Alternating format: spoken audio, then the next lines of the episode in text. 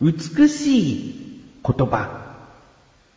このコーナーは意味が美しいという言葉ではなく、ニュアンス、響き、そして構成が美しいなという言葉をご紹介していくコーナーです。なんとですね、この不定期なコーナーにメールが届きました。ありがとうございます。ラジオネーム、トミーさん。ありがとうございます。本文、美しい言葉を思いついたので、あげてみます。これはどうでしょうか？ということで、5つえー、美しいなと思う言葉を挙げてくださいました。うーん、こちらの5つの言葉の中でですね、1つだけ、もう意味そのものもきちんと表しているし、えー、言い方、えー、響きも美しいなと思った言葉がありました。うーん。あのー、これだけが美しいということではなく、その5つの中でも、えー、特に美しいという言葉を見つけましたので、えー、紹介します。ズバリですね。一等賞ですね。この言葉はですね、1位の人が、えー、もらう賞ですよ。一等賞。一等賞、今こう言ってますけれども、その取った時の喜びを込めて言ってみましょう。一等賞っていう風にやるんですよ。何かというと、こう、いって力を貯めれますよね。当賞と、この当賞というのは、叫ぶのに、すごく、えー、言いやすい言葉じゃないかな。えー、ちょっと美しさというところは、えー、強く表現されていないんですけれども、その一等賞という言葉と、その響きというのが見事にマッチングされた言葉、そのマッチングされたところが美しいなと思いましたね。伝わりますかね。えー、一等賞。ねこの言い方、もうちょっと叫んで言ってみたいんですけれども、まあ、それはね、ちょっと言ってみてください。聞いてる人が。一等賞いかに一番になった喜びで叫びやすいか、ということですよ。二等賞だと、二っていうのがちょっとね、詰まりますでしょ三等賞っていうのもね、三でこう、ちょっと言い切っちゃってる部分もあるから、あの、いってこう、溜めている感じが出ているんじゃないかなと思いますね。いや、素晴らしいです。トミーさんありがとうございます。一等賞、美しいです。うん。こういった感じでですね、美しいなという、えー、言葉を募集しているんですよ。うん。えー、5つほど、トミーさんのように5つほど出した中で、自分がこれは美しいなという言葉を選んでいきたいなと思いますので、えー、もし、この言葉美しいかなと、別に自信持ってなくても、この言葉どうかなっていうのを、えー、ポンポンポンと上げていただければ、その中から、えー、特に美しいものを選んで、えー、ご紹介していきたいと思います。メールの方をお待ちしております。ということで、何かの一等賞になりたい自分がお送りします。菊池のなだらか向上心。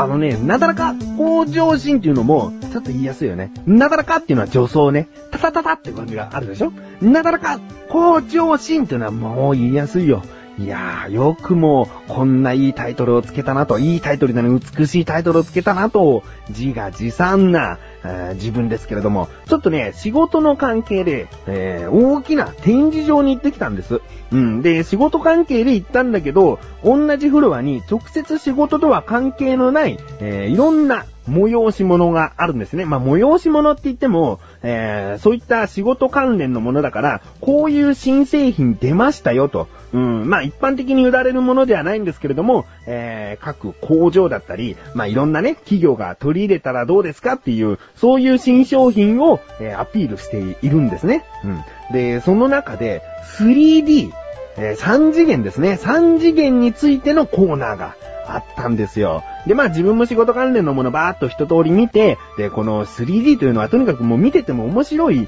一角だから、まあここを見ていこうよということになって見てきました。ああ、今やあのーあれでしょ？電気屋さんに行くと、メガネをかけて 3D で飛び出るっていうテレビが一般的にも売られてるじゃないですか。ね？で、3D 対応のブルーレイなんかをこう入れて見ると、その、自宅でも立体のアニメーションだったり、まあ、実写だったりが楽しめるよ、なんつう、そういうテレビ売ってますでしょ？だけど、その 3D のね、そのコーナーっていうのは、そこを一歩先に行ってますから。でね、何がすごいかって言ったら、まず、その先ほど言った 3D の映像ですね。それは映画館でもメガネをかけないと立体に見えないじゃないですか。うん。メガネをかけるというのがなくてももう立体で見えるテレビなんつうのがあるんですね。まあ、テレビというかモニターですね。うん。もう肉眼でテレビを真正面から見ると立体で飛び出てるように常に映像が流れている。こういうことができるんですよ。だからね、3D テレビ買ってしまった人いるかもしれないですけれども、今後、その 3D テレビっていうのは、肉眼で見れるようになると思いますよ。あーまだその1、2年先というほどでもないけど、もっともっと先かもしれないけど、いずれは肉眼で 3D 映像が見れるかと思います。うーん、やっぱりね、不思議な感じね。えー、こう肉眼だから、なんかこう、もう、フィルターがかかってないでしょ？メガネかけるとフィルターかかるから、立体に見えてるのが、なんとなくもう、その、当たり前に感じてきちゃってるけど、肉眼で立体だから、触れるような感じがとことんするんだよね。うん。そして、いいところは、やっぱり、その映画館で 3D 映像を見てる人は結構ここが嫌だっていうところがあったんだけど、こめかみとか、そのメガネの大きさがフリーサイズだから、その、ちょっと頭の大きい人だと痛くなっちゃうらしいんだよね。で、2時間3時間こう映画を見てると頭が痛くなっちゃうっていうことがあったんですよ。だから、こんなメガネっていうのはどうせならない方がいいはず。うん。だからこんな 3D テレビっていうのがね、肉眼で見える 3D テレビっていうのが今後もしかしたら市場に出回るかなと思います。うん。そしてですね、まだまだ 3D のコーナーありまして、ね、自分がちょっと驚いたのが、まあ、これはちょっとメガネを装着しての 3D 映像なんですけれども、その、特殊なハサミを持って、で、その 3D メガネで何を見るかというと、つるっぱげのマネキンの生首を見るんですね。うん。で、その生首をメガネを通して見ると、その、人になってるんだね。人っていうか、まあ、髪の毛が生えてる。うん。で、その特殊なハサミで髪の毛をこう切ってやると、その映像上髪の毛が切れる。うん。そういうものがあるんですね。えー、これはですね、なぜ特殊なハサミなのかというと、もちろん映像とリンクするっていうのも必要なんですが、あの、ハサミで切った時の手応えまで伝わっちゃう、とってもなんか気持ち悪い感覚になるものなんですよ。あの映像を見ながら髪の毛を切っていくと、独特なね、パツン、パツンっていう手応えが、ちょっとごついんだけど、そのハサミから、こう感触が伝わってくる。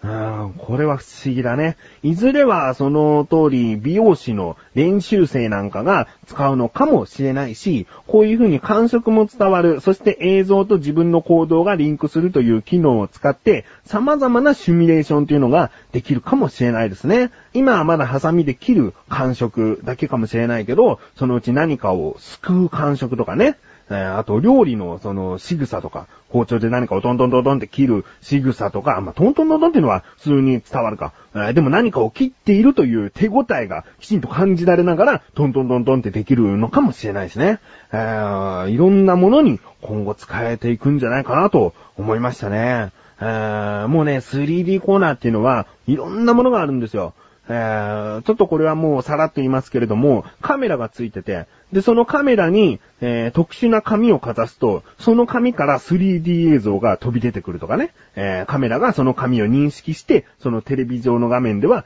何かが飛び出してくる。3D のキャラクターたちが飛び出してくるとかね、えーそういう機能は備わったものもありましたし、自分が、まあこれ最後にしますけれども、一番驚いたというか、ああ、もうほんと将来的に何かに役立つんじゃないかなと思ったのが、ちらほらテレビでもやってるんだけど、3D プリンターね。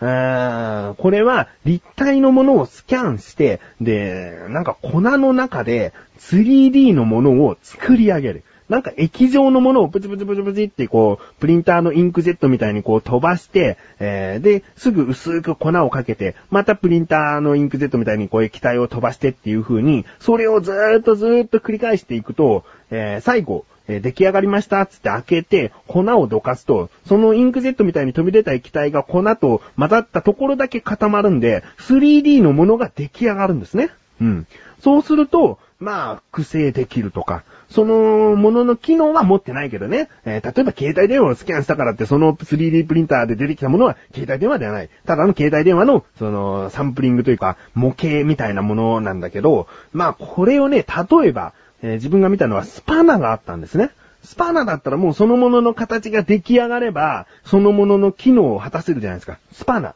で、スパナっていうのは単純に、えー、もう一つのサイズしか、えー、締めれないものではなくて、フリーサイズのものあるじゃないですか。ちょっと親指でゴロゴロゴロゴロ回すと、そのスパナの、えー、ナットを締める部分が開いていったり、だんだんだんだん閉じていったりするスパナがありますでしょ？あれを一度のスキャン、そしてプリンターでできちゃうんです。一度ですよ。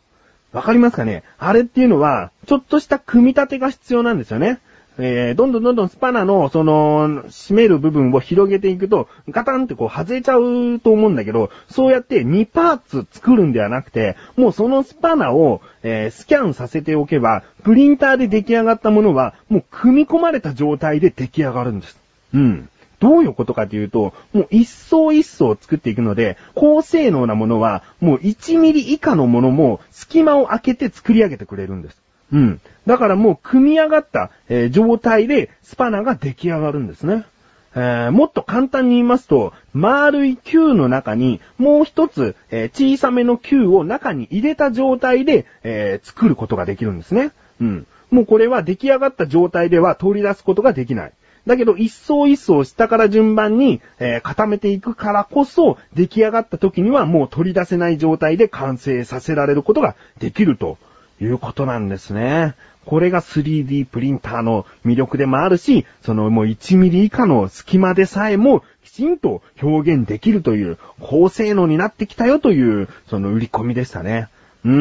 ん、そしてね、あの、今までの素材っていうのは、え1種類だったのかなえ一種類か何種類か、え、だったんだけども、まあ、いろんな色は出せるけど、その、新しい樹脂みたいなものがあって、もうどこからどう見てもガラス製品みたいなものも出来上がるようになったんですね。えー、もう、本当その展示に物で置いてあったものが、落としたら割れちゃうんじゃないかと思ったんだけど、持ち上げるとプラスチックみたいな感触なんですよ。うん、だけど見た目は本当にガラスで、こういうものもどんどんどんどんその 3D プリンターでできるようになってくると。うん。だから、まあ先ほど言った携帯電話とかそういうものをプリントしても意味ないけど、そのお皿とかコップとか、えー、3D プリンターでできれば、もしかしたら、もっともっと安く量産できるかもしれない。今後ね。今はまだそっちの方が全然、あのー、費用はかかってしまうかもしれないけど、将来的にはそれで物が量産できるんじゃないかということですね。え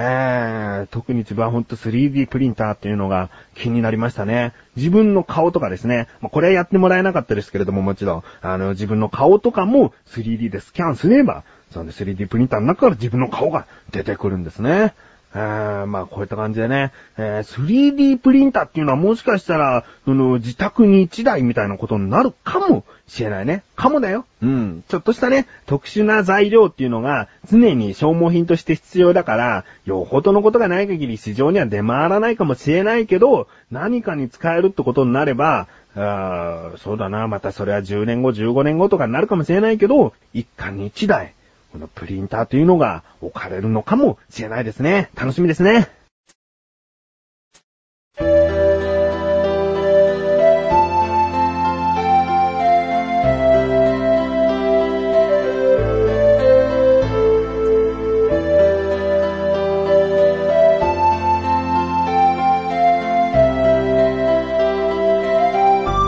エンディングでーす。